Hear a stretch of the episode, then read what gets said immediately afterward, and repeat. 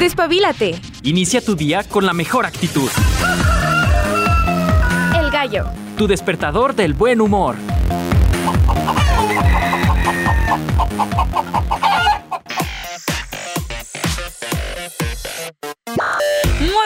Bienvenidos al Gallo de Radio UAA. Nosotros encantados, contentos, felices de poder acompañarte una mañanita más. Nosotros transmitiendo totalmente en directo aquí en el edificio 14, la unidad de Radio José Dávila Rodríguez, este jueves 24 de agosto jueves geek, jueves de astronomía. Hay mucho que platicar esta mañana. Además, agradezco los controles a mi estimado Checo Pacheco que ahí anda al mando de la nave. Gracias también a las personas que se suman a través del streaming radio.uaa.mx. Ya sabes, los canales para la interacción están totalmente a tu disposición. Nos encuentras en WhatsApp en el 449-912-1588. Estamos en Facebook Live, también nos puedes encontrar ahí como Ale Caudillo de los Ríos. Pero, pero, si tú quieres dejarnos algún mensajito, algún saludo, también puedes hacerlo a través de la página oficial de la radiodifusora. Nos encuentras también en Facebook como Radio UAA 94.5 FM. Ya estamos en TikTok, estamos en Instagram, estamos en todos lados. Eso me gusta, me gusta. Para estar más cerca de ti, obviamente. Oigan, el día de hoy vamos a estar platicando, no sé, a mí me da como cosita. Siento como que hicimos mal la yuyu. ¿Por qué? La semana pasada hablábamos con Julien respecto a Luna 25, esta misión, esta sonda que tenía eh, planeado llegar al polo sur de la Luna y oh sorpresa, pues el lunes pasado ya les platicaba, pácatelas. Pues no llegó, lamentablemente eh, perdió contacto acá eh, vía remota y lamentablemente pues no pudo concluir, terminó colisionando con el satélite natural. Sin embargo, ya habíamos platicado que era una competencia de tiempo contra el país de la India con Chandrayaan 3, que el día de ayer logró alunizar y con ello ser el primer país que llega al polo sur de la Luna. Entonces vamos a estar abordando un poco este tema, eh, vamos a estar platicando con Julián al respecto y además vienen eclipses, amigos. Viene uno próximo eh, en el mes de octubre. Vamos a estar abordando el tema. Y también viene Julien para hacer una invitación a las personas que gusten unirse a este curso de astronomía básica, que yo ya lo tomé. Yo puedo decir que soy egresada felizmente del curso de astronomía básica. Y sí, sí aprendes muchísimas cosas, ¿eh? se los juro, se los garantizo. Además, vamos a estar platicando de. Nos vamos a poner muy, muy cinéfilos. Vamos a estar hablando de Talk to Me. Además, Zack Snyder va a lanzar un videojuego. Sí, Zack Snyder, el director, va a estar lanzando un videojuego. ¿De qué yo te voy a platicar? Gran polémica la que rodea el próximo live action Blancanieves por un montón de comentarios que ha hecho la protagonista, la próxima princesa de Disney en el live action. Se estrenó Ahsoka. Ya me aventé los dos primeros capítulos. A mí me los liberaron hasta ayer. Mucha gente me decía, es que ya, o sea, ayer me decían que ayer, o sea, antier, ya se habían liberado y a mí no me dejaba verlos. ¿Por qué? ¿Qué tienes en contra de nosotros, Disney Plus? Dinos la verdad. Pero bueno, el chiste es que ya la vimos. Te voy a platicar aquí algunos detalles por si tú aún no la, vist, no la has visto. Eres fan de Star Wars, pues bueno, tal vez te pueda gustar este spin-off em, de este personaje que a mí me gustan eh, estos personajes femeninos que son como muy rudos, muy así, muy ninjescos. me gustan bastante. Entonces vamos a estar platicando al respecto. En la música, ah, va a estar bien agradable la música. Vamos a estar recordando la infancia con Detekoi, Tobikiri, Senkai Power, que seguramente tú así no la conoces, pero en español sería algo así como Sal de ahí, magnífico poder de Dragon Ball. Ya la ubicaste, yo lo sé. También vamos a estar escuchando una versión bastante interesante a cargo de Miko, eh, ya que vamos a estar hablando de Star Wars. Te voy a presentar una versión bastante rica. Ya estarás escuchando más adelante de qué tema estamos hablando qué pieza musical vamos a escuchar, quién es Miko, ya lo estarás eh, descubriendo. Y vamos a estar cerrando con una pieza que también me, eh, ha hecho sentir que la música japonesa puede hacer todo. hace 10 años, ya sean lo que nosotros escuchamos tal vez hoy en día. Pero vamos a estar escuchando a Sansu con Sakat Nation. No sé muy bien qué significa eso, pero está buena la rola, se los prometo. Muy para darle pie al viernes. Así, hagan de cuenta. Pues bueno, ya que te platiqué el argüente y todo lo que vamos a estar abordando el día de hoy, que te voy a estar dando los detalles más adelante, vámonos con los cumpleañeros de este 24 de agosto. Nos vamos hasta España con Marcial del Aldalid, este compositor que nace en 1826. Eh, un día como hoy lo traemos a colación, abre el listado de los cumpleaños. Nos vamos a Cuba con Moisés Simons, compositor, pianista, director de orquesta, nacido en 1889. Y también allí en Cuba recordamos a Benny More, cantautor cubano, nacido en 1919, un día como hoy. en el mundo del rock, hoy es cumpleaños de John Bush, cantante de Anthrax. Nacido en 1963, lo traemos a colación al cumpleañero. Ya que andamos en esa vertiente, nos vamos al sur con el guitarrista brasileño Andreas Kisser de Sepultura, que nace en 1968, también este 24 de agosto, celebrando su cumpleaños. Ya que andamos muy geek y tenemos que andar muy geek, nos vamos a Corea con Kim Jong-un, o mejor conocido como Yesung, este cantante y bailarín integrante del grupo Super Junior. Él nace en 1984. Ya está grande. Yo pensé que estaba más joven. Sinceramente se ve más, más chico, pero bueno, Kim Jong-un. El día de hoy cumpliendo años. Y cerramos con el actor y cantante argentino Juan Pedro Lanzani que nace en 1990, también un día como hoy. En los aniversarios luctuosos eh, mencionamos a José Ángel Montero, compositor venezolano en el mundo del jazz, también recordamos a Tete Montoliu, pianista y compositor español. Ah, también un día como hoy, pero del año 2005, fallece Galet Morales, cantautor colombiano de música vallenata. Fernanda de Utrera, cantautora española de flamenco. Y cerramos recordando a Chango Farías Gómez, este cantautor argentino que también fallece un día como hoy, 24 de agosto. Celebraciones y conmemoraciones en general hay fiestas patronales acá en México. Una fiesta que es anual en Tanayuca, Tlalnepantla, en el Estado de México. Por ahí seguramente quienes son fieles seguidores a la religión católica, pues estarán eh, teniendo una kermés seguramente, alguna fiesta. Por acá nosotros vivimos cerca de un templo, les platico. Y antier, me parece, estaban haciendo una kermés y olía churros bien rico. Algo bonito que, que debo rescatar sin sonar peyorativa o sin sonar condescendiente es que algo bonito que tiene, por ejemplo, las fiestas patronales es que reúne a los vecinos, a los lugareños eh, cerca de los templos, también para incentivar, yo creo que la economía local. Es algo muy bonito. Veía por ahí muchos puestitos de comida, de cena, por ejemplo los churros que olían delicioso y que estaba el día así como entre nubladito, pues sí se antojaba. Entonces, pues bueno, es parte de, estaría bien abordar ¿eh? Eh, las kermeses en México y lo que se puede encontrar uno ahí en cuanto a la comida. Es muy temprano, pero a mí me gusta hablar todo el tiempo de comida, amigos. ¿Qué les puedo decir? Oigan, en Uruguay, cambiando de tema, es la noche de la nostalgia. Me recuerda bastante a la noche triste. Coincidencia, destino, no lo sé. Bueno, Uruguay, noche de la nostalgia en la víspera del Día de la Independencia. En Costa Rica es Día de los Parques Nacionales.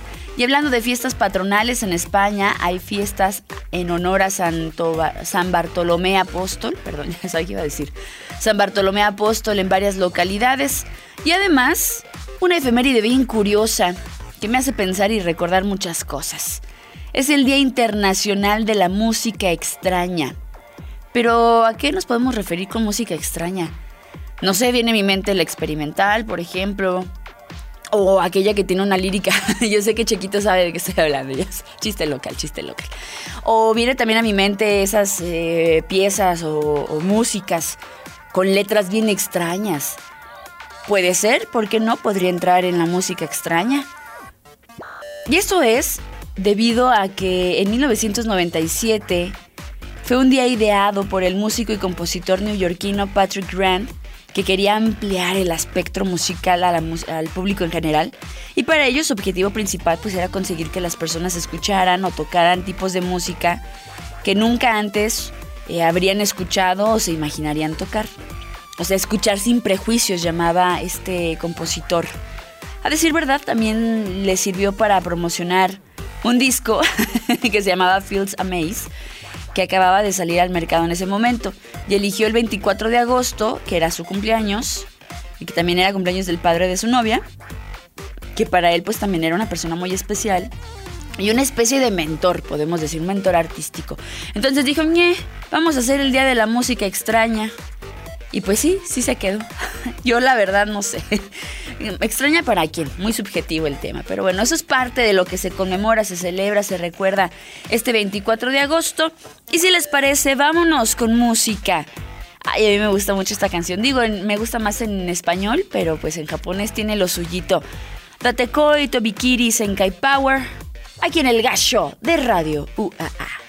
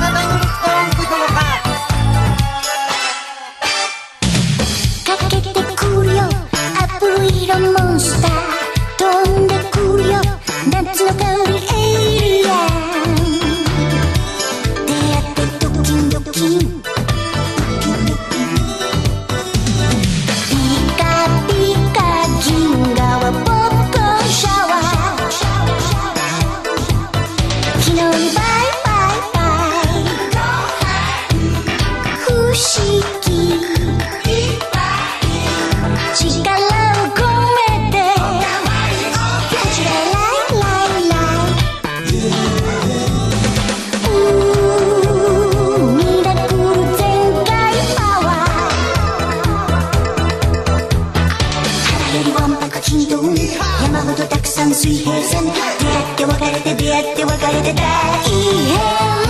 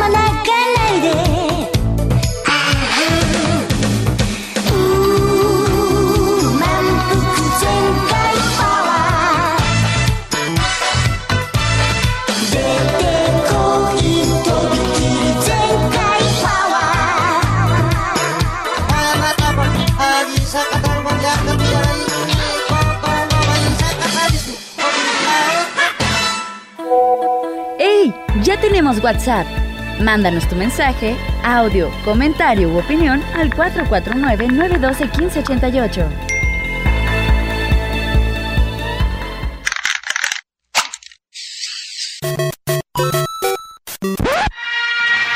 Atención. Ha llegado el momento que toda la semana veníamos esperando.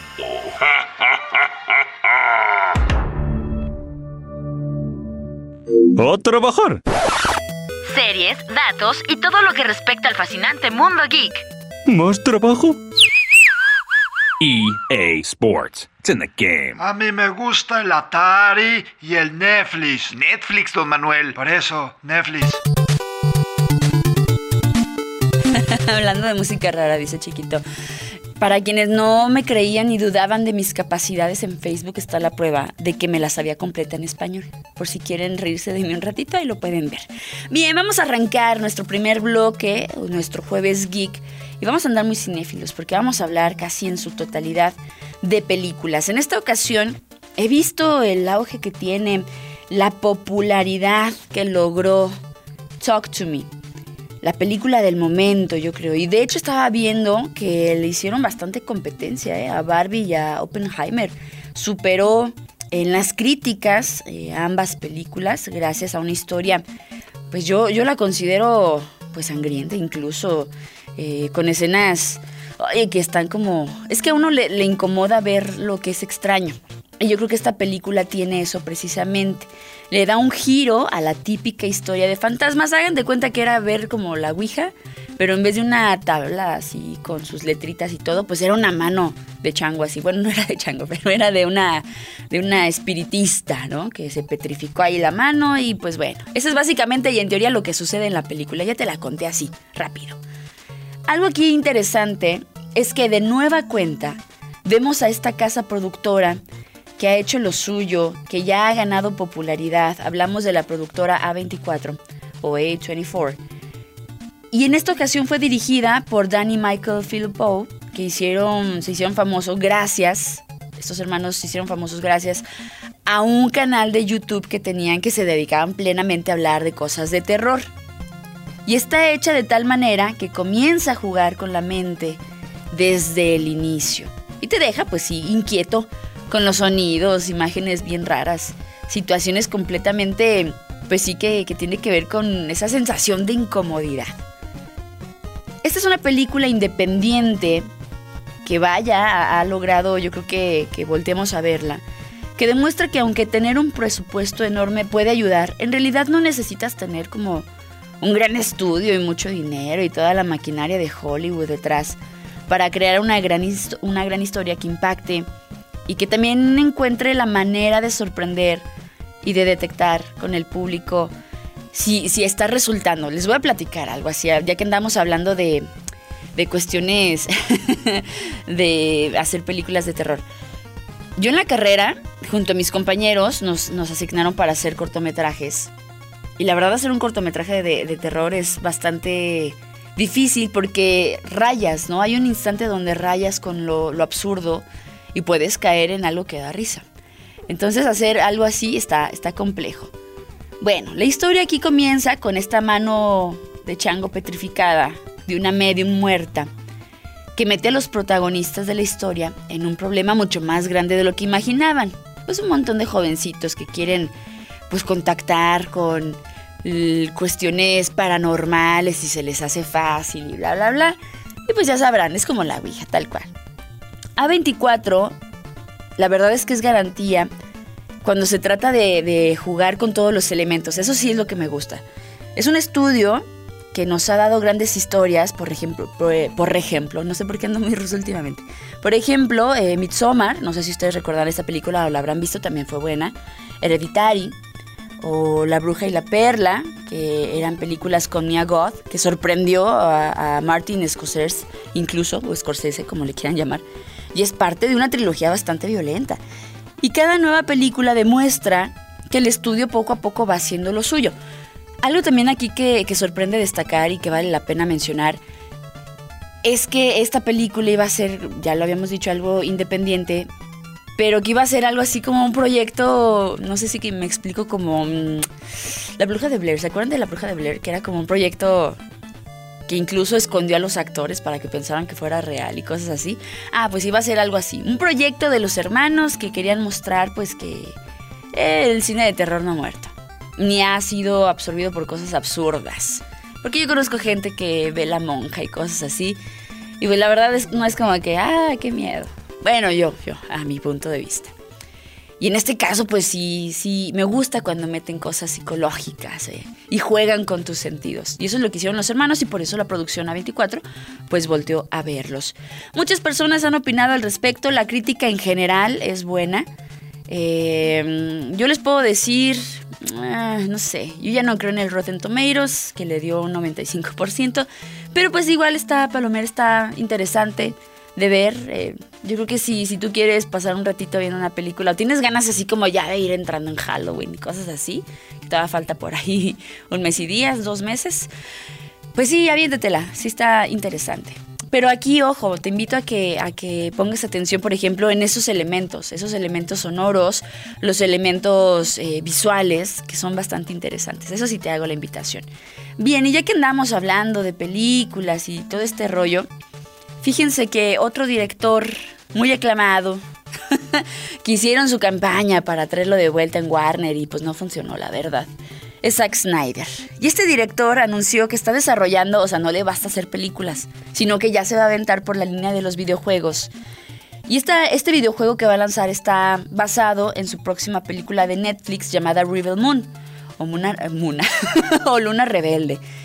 En una entrevista, el cineasta confirmó la creación de un juego de rol que está inspirado en esta nueva franquicia de ciencia ficción.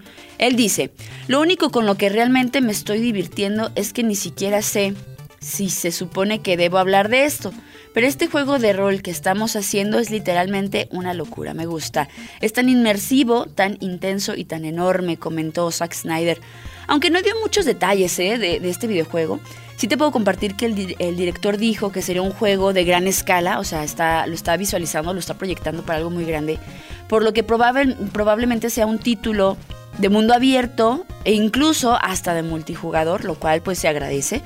Todo lo que diré es que pensamos que íbamos a hacer eh, algo de este tipo. Siempre quise hacer un juego de rol, dice. Ay, disculpen si me trabo, pero lo estamos traduciendo del inglés en tiempo real. Esto fue lo que continuó diciendo Zack Snyder. Además, anunció que el juego de Rebel Moon estaría alineándose con las primeras declaraciones cuando se reveló la película de Netflix en el 2021. El director dijo públicamente que tenía esperanzas en poder expandir la franquicia y desarrollar significativamente todo el mundo ficticio. Ayer platicaba con Mao al respecto de que los directores se metan, se involucren a hacer videojuegos y la verdad es que, mm, digo, no puedo opinar a mal porque me tocó ver este gameplay de Silent Hill que hizo Guillermo del Toro. Era una obra maestra. O sea, las personas que alcanzamos a guardar el gameplay, las personas que alcanzaron a guardar el emulador, o sea, era bastante interesante, estaba muy bien hecho, mucho de Guillermo del Toro en cuestiones que también incomodan ver. Y, o sea, por eso les digo, le voy a apostar, le voy a dar el beneficio de la duda. Y voy a decir que sí, a lo mejor y quien quita, pues sí va a estar chidito. Pasando a otra temática, algo intenso con los videojuegos, algo agradable que esperamos con gusto, caso contrario con lo que sucede en la polémica de Rachel Segler. Si no sabe quién es Rachel Segler, pues va a ser la próxima Blancanieves. Esta joven de 22 años ha dado mucho de qué hablar, ha estado envuelta en la polémica porque ha hecho comentarios, híjole, no sé cómo catalogarlos. Pues muy de su edad, sinceramente, eso es lo que puedo decir. Después de que mucha gente al ver su apariencia física dijeron, mm, mm, ella no se parece a Blancanieves, después de ver que Gal Gadot iba a ser la, la reina malvada que envidia la belleza de Blancanieves, que aquí la verdad no me parece que sea el caso. Digo, no es por hacer el, el comentario despectivo a Rachel, sin embargo yo considero que la señora Gal Gadot es una belleza exótica, es una chulada de mujer, pero bueno, cada quien. ¿Pero qué, qué, fue lo que dijo, Ale? ¿Por qué hay bronca con Blancanieves? Bueno, la verdad es que esta actriz comenzó a ser criticada debido a una serie de comentarios, por ejemplo, como decir que ya no es 1937, que fue el año en que salió Blancanieves, y comenzó a decir que, que el príncipe realmente era un acosador, de este personaje. Algo que molestó muchísimo más a los fans es que ella declaró que ha visto una sola vez Blancanieves en su vida Y entonces la gente dijo, es que cómo vas a, interpretar, a reinterpretar este personaje si no conoces bien la historia. Entonces ahí fue cuando empezó a decir que no lo necesitaba, que ella sabía que eh, no va a ser una historia de amor este nuevo live action. De hecho, quiere hacer de Blancanieves un papel empoderado, como una líder. Quiere que se vea una mujer fuerte. eh, y no, no quiere una historia de un- donde un tipo le esté acechando incluso cuando esté en coma. Esos fueron sus comentarios, amigos. Eso es muy fuerte. No sé. Ya saben que nosotros los fans que vimos al menos las películas animadas originales, pues también tenemos en cuenta que la versión de Blancanieves en el libro era bastante turbia. Y no sé, siento que Disney como que amortiguó, hizo algo bonito. Aquí no van a querer eh, eh, pues hacer a, a- los enanitos, a los siete enanitos, pues como muy a lo que estamos acostumbrados a ver. De hecho, ya vimos unas imágenes donde no todos son personas de baja estatura o de baja talla. De hecho, de hecho por ahí hay eh, personas de estatura común. Y algo curioso es que también hay personajes afrodescendientes, entonces, ¿sabe? La gente como que luego, luego brinca cuando no empata lo que recuerda con lo nuevo que está viendo. Entonces ya saben, ya saben, las declaraciones de los fans no han sido muy buenas con estos comentarios. Tampoco están aprobando del todo a Rachel Segler y mucho menos teniendo a Gal Gadot como la reina malvada que envidia su belleza. Entonces muchos empezaron a hacer fanarts donde cambiaban los papeles y decían esto queda mejor. Pero bueno, ahora sí que cada quien, yo la verdad a mí nada más me interesa ver a Gal Gadot, les voy a ser sincera, probablemente la vea nada más por ella, probablemente. Y no sé, yo creo que la chica debería hacer lo mismo que ha hecho Gal Gadot. Ella se ha mantenido muy al margen de, la película, se dedica a ir a donde tiene que ir. También con todo el problema de la huelga de Hollywood, como que siento que Rachel ha hablado un poco de más, ¿saben? Por el tema de defender a sus compañeros actores y escritores. Entonces, no sé, me parece muy prudente lo que ha hecho eh, de, este, de esta manera Gal Gadot y debería hacer lo mismo, me imagino. Pero bueno. Y por último, vamos a hablar de algo que calientito de un par de días para acá, Ahsoka. El capítulo 1 y 2 ahora ya están listos en Disney Plus. Esto hace hincapié, si ustedes han visto las series anteriores, por ejemplo Rebels o Rebels, como lo quieran ver, Rebeldes, o también Clone Wars, tiene mucho, tiene muchos guiños al respecto. Si a ustedes les gusta Star Wars, pues sí, la verdad es que el primer capítulo, uff, una chulada, un capítulo lleno de acción. Me encanta ver a este personaje femenino eh, muy serio, como muy dolido, ¿saben? Y esto me hace hincapié plenamente a, ese dolor que siente porque su maestro Anakin pues ya no es tal cual su maestro. Vemos por ahí personajes que aparecían, por ejemplo, en la serie de Rebels, que son eh, como animados, y aquí los vemos ya personificados en persona, o sea, personificados me refiero a que ya hay un actor detrás de... Ustedes lo pueden ver en Disney Plus. Sé por ahí que hay varias plataformas que ya se la están pirateando y la podrán ver también al menos estos dos capítulos, yo en lo personal el primer capítulo me enganchó por completo, el segundo como que ya le va dando pie y forma a la serie en sí, pero si no me creen, vean este primer capítulo de Ahsoka y entenderán a lo que yo me quiero referir. La sinopsis tal cual de, de este spin-off es una nueva serie original ambientada dentro de la línea del tiempo de El Mandaloriano, protagonizada por Rosario Dawson y la serie sigue las aventuras de esta mujer, Ahsoka Tano, en un rico universo muy bien nutrido en, el primer capítulo de Star Wars. La serie se adentra en emocionantes escenarios de ciencia ficción, se ve acción y algo que me gusta de, la acción que hemos visto en Ahsoka es que está muy ninjesco, hay cosas muy ninja y eso me encanta porque vuelve a las raíces de lo que eh, haría al señor Lucas pues retomar una idea fantasiosa en Star Wars con los sables. Entonces es, es, una historia bastante interesante, hay mucha aventura y ha expandido aún más la narrativa de la saga. Yo también siento que de repente ya extender mucho las cosas, hacer muchos spin-offs, ya se ve como mera ganancia monetaria. En este caso, eh, vamos a ver qué pasa. Me recordó a cuando estábamos viendo el Mandaloriano. Habrá que ver qué sucede. Y ya que andamos hablando de Star Wars, siempre es un buen momento para escuchar música de Star Wars. Y vamos a escuchar a Miko con una versión bastante interesante del Star Wars Team y también del Cantina Band. Esperando sea de su agrado, nos vamos a una pausa y enseguida regresamos aquí en el Gas Show de Radio UAA.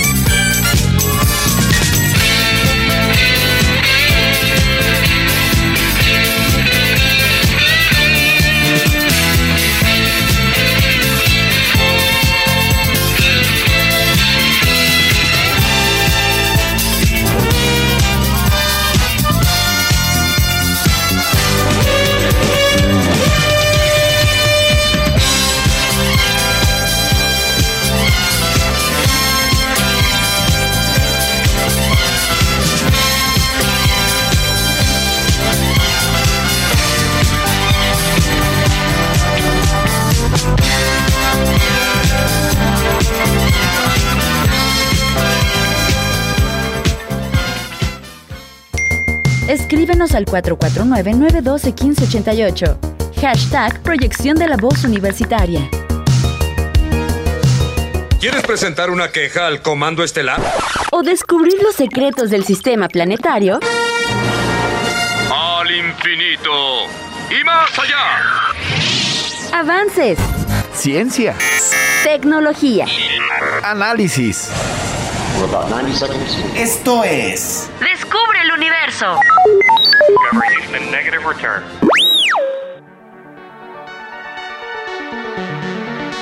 Y nosotros continuamos ya en la segunda parte del gallo de Radio UAA. Y él estaba platicando a la gente al inicio acá en Facebook que me sentí mal. Dije, le habremos hecho mal ojo a Luna 25, habremos abordado algo mal, no sé qué pasó. Pero también habíamos dicho que pues era una carrera con el país de la India por llegar al polo sur de la luna. Y para eso ya se encuentra conmigo, ya no lo voy a decir así, maestro, porque luego no vaya a ser que eso fue el malayuyo. Julián, ¿cómo estás? Muy bien, muchas gracias. Pues sí, bueno, pues lamentar lo que pasó con la Luna 25, que pues no, no pudo llegar a la superficie de la Luna. Ya, bueno, creo que ya se confirmó que se estrelló.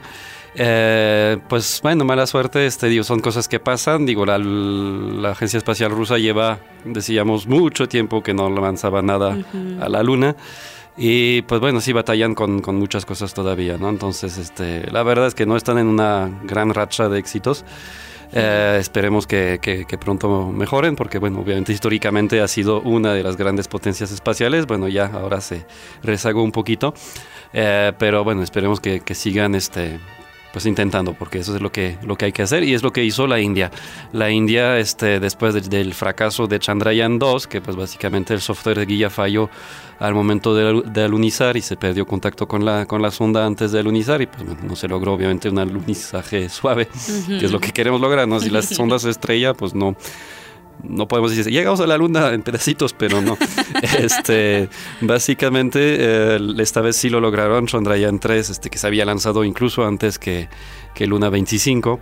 Entonces tomó más su tiempo. Digo, la verdad es que sí hay una cierta cantidad de maniobras que lograr antes de poder justamente alunizar cerca del Polo Sur, porque hay que cuando llegamos, bueno, la, la Luna y la Tierra no, no, están exactamente en el mismo plano, pero no muy lejos tampoco. Entonces llegamos a regiones cercanas al Ecuador todavía, de una órbita cercana al Ecuador de la Luna.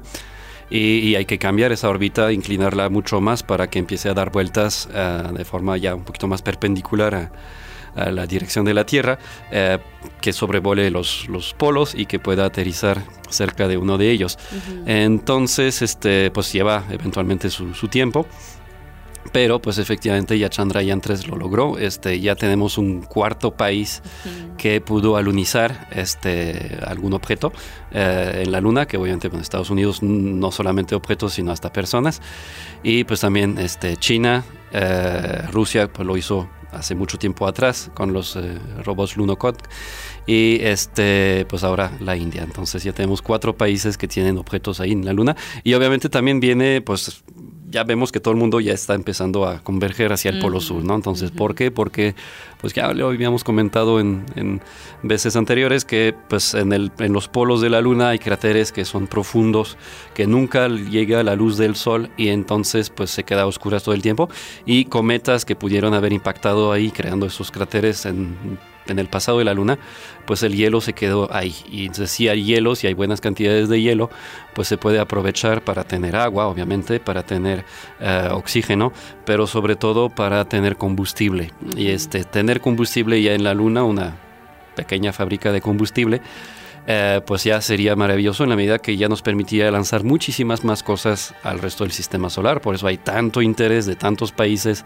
para esa región de la Luna, porque pues una vez que ya se tenga eso, pues se podrá lanzar a una fracción del costo eso. Y hablando, hablando de costo, creo que eh, hay algo que destacar, ¿no? Porque este... Eh, la, NASA suele gastar bastantes cantidades bastante grandes de, de dinero y este, la India, pues la verdad es que lo logró con una sonda que, es, que costó menos de 100 millones de dólares. Entonces es un costo relativamente muy, muy barato, la verdad, para una misión a la Luna, eh, que cuesta obviamente bastante más que lanzar nada más un satélite a órbita baja. Eh, y, lo lograron con una, entonces realmente una fracción del costo.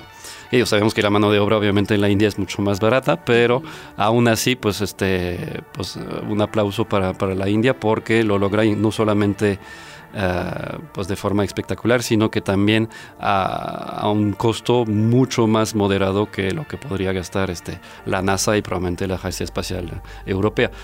Y la India, pues es una, a final de cuentas una, una agencia que pues va va haciendo sus pininos, ¿no? Entonces está, está teniendo ya esos logros eh, y es muy colaborativa también con otras agencias espaciales. Pronto estarán este, para la siguiente misión a la Luna colaborando con Japón. Iban a colaborar con Rusia, pero Rusia para el 2015 había tenido eh, otro fracaso que era la misión Phobos Grand, que se iba a lanzar a la luna de Marte, Phobos, y bueno, no, no abandonó siquiera la órbita terrestre. Eh, y entonces, bueno, se, se canceló porque la, la, participación de Rusia iba a estar muy relacionada con, con esa misión eh, y usar elementos similares. Entonces dijeron, no, pues no vamos a poder. y la India dijo, no, está bien, pues lo vamos a hacer nosotros solitos. Y sabes, fue muy emotivo el momento, veía por ahí, me parece que el primer ministro estaba fuera de, del país y escuchaba parte de los diálogos donde estaban dos ingenieros, digo, hay muchas personas detrás de, las ondas y las misiones, pero estaban dos ingenieros súper, súper bien clavados de que todo saliera bien. Y fue muy emotivo, digo, veíamos a, las personas, tal vez un, país que en nuestra mente no figura tanto a comparación, por ejemplo, de China o de Estados Unidos. Y, me da gusto, te platicaba hace un instante que noticia nacional también eh, para nosotros llegó ya a a todos los noticiarios matutinos y obviamente pues ya se vuelve una noticia internacional y qué bueno que voltemos a ver también a estos países que hacen lo suyo, ¿no? Hemos preparado una capsulita, Julien, si no te molesta, eh, me gustaría compartirla contigo y con todos nuestros radioescuchas. Chiquitos, si me haces favor, vamos a escuchar a Juanita Salas con esta capsulita.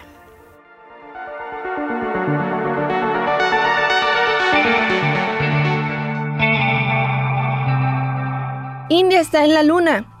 Con estas palabras, el primer ministro indio, Narendra Modi, celebró que su país se convirtió el día de ayer en la primera nación en aterrizar una nave no tripulada cerca del polo sur del satélite natural de la Tierra. La misión Chandrayaan 3 consiguió llevar un módulo, el cual contiene un vehículo guiado a control remoto que recorrerá esta inexplorada zona de la Luna para buscar hielo a base de agua. Recordemos que la semana pasada hablábamos de Luna 25, una sonda lanzada por los rusos que lamentablemente terminaría estrellándose en el satélite sin lograr así su misión. Esta es la segunda operación de esta naturaleza lanzada por India. En 2019 la Organización de Investigaciones Espaciales de India, ISRO, por sus siglas en inglés, intentó colocar otro vehículo en el polo sur lunar, pero fracasó. El polo sur de la Luna resulta especialmente prometedor en la búsqueda de agua congelada. El motivo, la enorme zona que está en la sombra permanente. Y por ello los científicos creen que existe la posibilidad de que haya agua en esa área.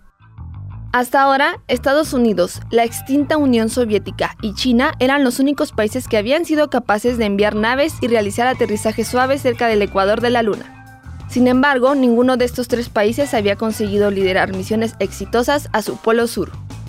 En 2008, India inició su carrera a la Luna con el lanzamiento de Chandrayaan 1, que descubrió la presencia de moléculas de agua en la reseca superficie lunar y estableció que la Luna tiene atmósfera durante el día. India no es el único país que tiene los ojos puestos en la Luna. Existe un creciente interés mundial en ella y muchas otras naciones se dirigen a la superficie lunar en un futuro próximo. Los científicos dicen que todavía queda mucho por entender sobre la Luna, que a menudo se describe como una puerta de entrada al espacio profundo.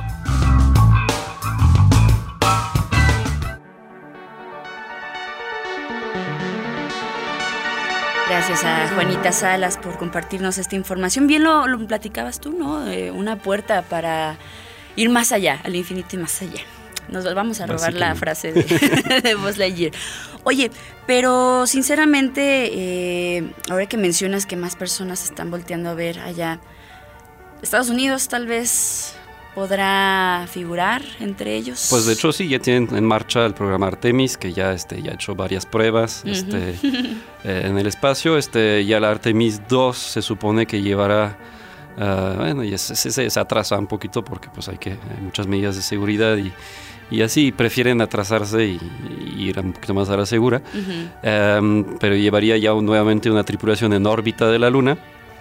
Eh, y pues ya para Temis 3 ya hablaríamos de tripulación en la superficie nuevamente. Entonces un poquito re- re- retomando la, la misma secuencia que se tuvo con Apolo 8, por ejemplo, que también orbitó la Luna, preparando pues el terreno para Apolo 11, que obviamente fue la que permitió ah, caminar ya en la Luna. Ujú. Nuevamente ahí pues buscando estar en el polo sur eh, de, de la Luna que es este realmente ahí se concentra lo- el interés actual este, so- con nuestro satélite.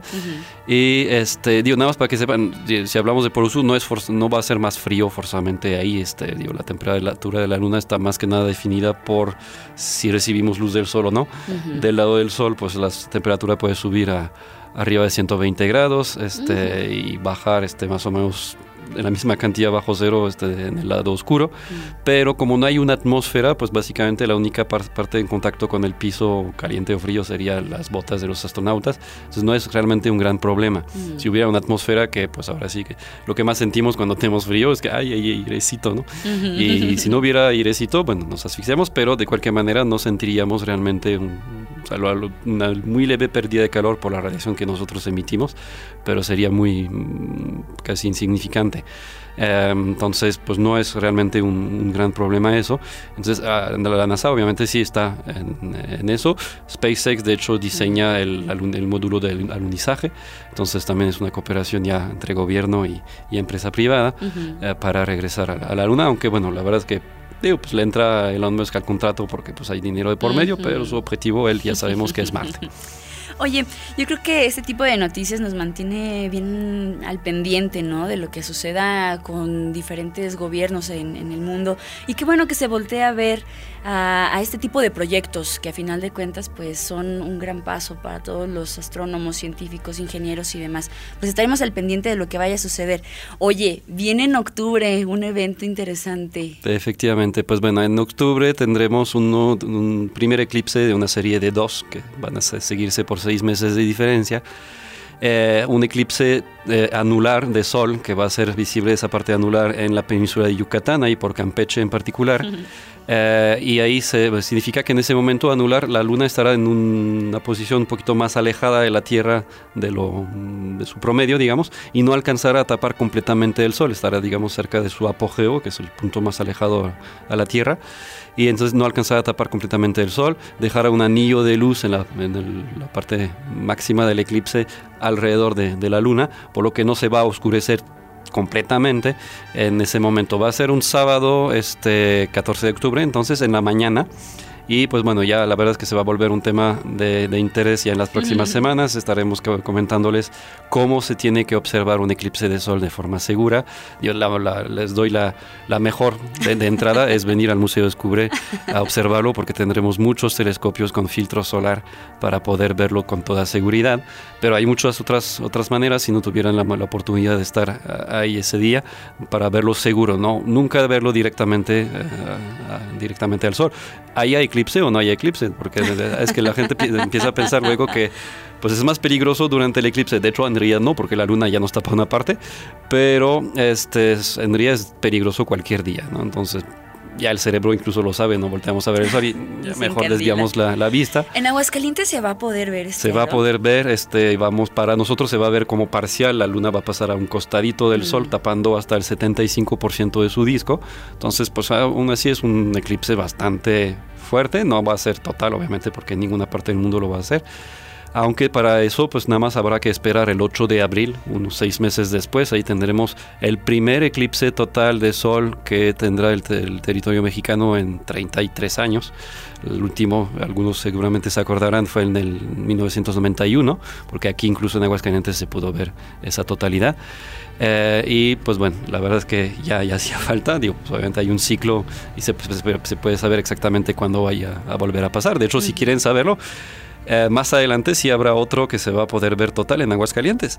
Nada más hay que esperar al 30 de marzo de 2052. No, pues ya llovió, Así amigo. que o, o sean pacientes o aprovechen en, en unos este, ocho meses. Allá en- hay que estar un poquito más al norte del país para ese segundo eclipse en este, lugares como Mazatlán, Durango, Torreón, Monclova, este, Ciudad Acuña, etcétera. Y después sigue subiendo por la costa este de Estados Unidos y de Canadá. Nos sacrificamos, nos sacrificamos para irlo a ver. Oye, nos Claro. Preguntan, por ejemplo, en el caso de, de ver el aro completo por internet, ¿se podrá ver?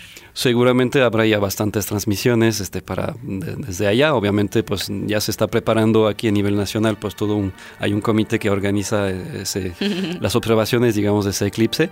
Ya se están capacitando porque ya el primero ya viene, ya viene en puerta. Y este, sí, seguramente habrá gente que estará este, grabando este fenómeno y transmitiéndolo para, para todo el resto. Eh, para ver esa parte anular, ¿no? Este, allá, allá en Campeche, por ejemplo, ¿no? con los filtros solares. Entonces, para que estén al pendiente. Y si no, pues vamos a verlo eh, al Museo Descubre, para que también nos digan cómo, cómo verlo correctamente. No vayan a voltearte. Te platico que mi abuela dice que de niña veía el sol y que de repente veía un túnel negro, abuelita. Mm. Por eso usa fondos de caguama. Desde ahí, desde ahí su vista ya no fue la misma. Sí, pues el peligro es más bien, este, pues nos va ah, afectando el, el, el cristalino y se forma cataratas. Entonces, Mm. este, bueno, la, la- la exposición a los ultravioletas, ¿no? Básicamente. No lo haga, por favor. No No lo haga, compa. Oye, además, por ahí nos enteramos que se abrió de nueva cuenta el curso de astronomía básica. Así es, entonces pues ya, digo, la, la idea es esa, que se pueda abrir más o menos cada semestre, a veces hemos- nos ha fallado un poquito la segunda mitad del año, típicamente tenemos mucha chamba porque pues tenemos la noche de las estrellas, este año además vamos a tener eclipses y demás, pero esta vez sí nos lanzamos, este, ya para el 29 de septiembre vamos a abrir nuevamente el curso de astronomía, este, pues ya, ya además, este, ya ahora con el planetario completamente renovado, entonces va a ser aún mejor. Ustedes Uf. subieron una, una pruebita de eso, este, ya a finales del curso, que afortunadamente ya, ya, ya había llegado el lente. Eh, y pues bueno, la verdad es que se va a poner muy padre en la medida que pues tenemos esas nuevas herramientas que, que vamos a poder usar durante todo el curso. Y, y, pues bueno, tú, tú ya sabes, ¿no? Este, lo, eh, lo, lo- que es el curso este y, y, pues bueno ahí ya están y- y abiertas las inscripciones. Igual va a ser los mismos viernes de 6 a, a 9 de la noche Eh, igual cuando tenemos también este Descubre la Noche, que también es los viernes, pues se pausa el curso, pero todos los alumnos están ya con su boleto asegurado para el evento y pues también incluye este un pequeño kit ahí donde les damos pues pluma y libreta para sus apuntes, un láser astronómico de color verde para señalar las estrellas y su playera del curso. ¿no?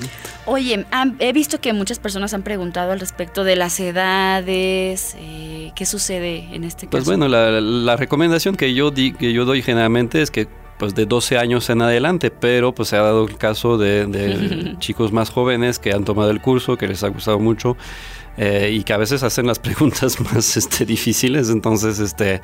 ah, pues no, no es un límite cerrado, digo, ahora sí que ustedes papás este, sabrán si su, su niño está muy interesado y quiere aprender sobre ese tipo de temas, pues está abierto también este, el curso. No, no vamos a decir, ah, no, es que tiene 11 años, 3 cuartos, este, entonces no entra, sino que no, incluso hemos tenido chicos de, de 8, el récord es de 6. Uh -huh. Un chiquito de, de, seis años que está, de hecho lo tomó dos veces incluso porque le gustó, le gustó mucho y dijo, lo voy a volver a tomar.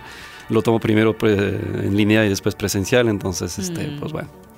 Dejen también les, les cuento una cosa. eh, digo, sí, sí hay cosas que meramente son empíricas, que lo vas aprendiendo conforme el maestro, que es muy bueno, el maestro que da el curso, eh, lo explica de una forma bastante comprensible. Sin embargo, hay algunos temas que sí se aborda, por ejemplo, de la física, hay por ahí algunas fórmulas para tener en cuenta, digo, para, por ejemplo, en mi caso que hace mucho tiempo que ya no veía cosas de física y de ese tipo de cosas, sí te dejan pensando, pero la verdad es que una ventana, una ventana abierta totalmente a, a conocer más, a interesarnos más. Yo salí, les voy a decir, soy egresada felizmente de este curso y salí todavía con, con más ganas, ¿sabes? Entonces, este, se los recomendamos. Si quieren más información, ¿dónde, Julien? Pues ahí en redes sociales del museo, este, ahí está la de la publicación, este, pronto vamos a seguir con otras más donde se va a detallar lo, lo del kit, este, el programa completo del temario del curso y este, pues ahí pueden encontrar toda, toda la, la información. Y entonces empezamos 29 de septiembre, eh, cupo limitado, entonces no se esperen el 28 de septiembre para inscribirse, porque posible, digo, la vez, la, vez- la- la vez pasada sí creo que se, se cerró las inscripciones unos cuatro días antes porque ya se había llenado, entonces este... eh, y ya vamos con tiempo, pero pues no esperen el, el último día. Eh, ahorita está, que estamos justamente en regreso a clases, pues bueno, nosotros tenemos un mes más este, para, para acomodarnos con ese curso, pero pues vale, vale la pena y bueno, la, ah, me voy a adelantar un poquito, pero este, pues la idea es que también eh, para esas fechas tendremos otra herramienta más para aprender, que será el, Planetario Observatorio de Tepesalá. Entonces, pues también este, queremos, este, pues seguramente hacer alguna visita durante el curso a ese, a ese lugar, ¿no? Me siento como cuando sales de la prepa, te egresas y vuelves a ir a la prepa y ya tiene cosas y, o sea, nada más sale uno y, ¡ay, qué bárbaros! Así no, es. es. es una, es una forma de decirme, toma el curso de nuevo. Le- Bueno, lo vamos a pensar. Julián, te agradezco muchísimo. Si la vida lo permite, nos escuchamos la próxima semana. Claro que sí. Y nosotros vámonos yendo. Agradecemos a las personas que por acá eh, nos escriben. Gracias a, esperamos haber contestado la duda acerca de si verlo a través de internet es buena opción. Pues sí, la verdad es que no está como tan diferido el, el tiempo. Gracias a Piri, a Tavi Ríos que nos anda chuleando por acá los chinos. A las personas que interactúan con nosotros a través de Facebook, a Juan Delgado, Cristian Grey, al buen Mau, a Quique Serrano, a José Sariñana, al buen Hugo Araiza, a Rafita Polo, Planeta Azul Podcast, hasta eh, Guadalajara y a mi estimado Juan Pablo Martínez, les agradecemos mucho. Nos escuchamos el día de mañana, viernes de talento local. Tenemos una sorpresota, van a ver. Nos vamos a enlazar lejos de Aguascalientes. ¿A dónde? Ya les diré mañana. Yo soy Ale de los Ríos y hoy, como todos los días, vamos gallos. Bye bye.